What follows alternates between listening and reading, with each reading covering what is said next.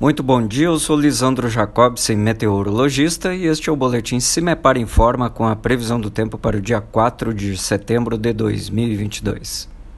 Neste domingo amanhece frio em vários setores do estado do Paraná, mas principalmente na divisa com Santa Catarina. O frio um pouco mais rigoroso, com temperaturas baixas e até mesmo formação de geadas em alguns pontos. Temperatura variando de 3 a 4 graus nos termômetros neste amanhecer mas a tendência é de rápido aquecimento ao longo do dia, as temperaturas ficam mais agradáveis no período da tarde e, especialmente na, na faixa norte, a temperatura chega até os 25, 26 graus.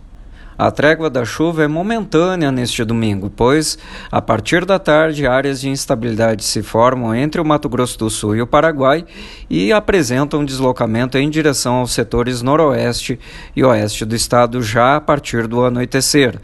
A tendência de tempo instável novamente nos próximos dias em todas as regiões paranaenses. Para maiores detalhes, acesse o nosso site cimepar.br.